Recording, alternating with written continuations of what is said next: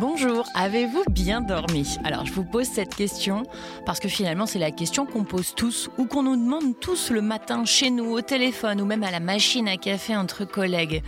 Eh bien aujourd'hui, on a voulu un podcast pour penser autrement au sommeil, en se baladant joyeusement dans les faubourgs de nos nuits, pour changer les mentalités aussi, ne plus en faire un territoire hostile ou mystérieux, mais un territoire qu'on connaît suffisamment pour aller gaiement au lit on va tout se dire. 1, 2, 3, Sommeil, c'est un podcast présenté par But et ses Nuit Faubourg Made in France pour vous faire découvrir le sommeil sous un autre jour, ou plutôt euh, sous une autre nuit évidemment.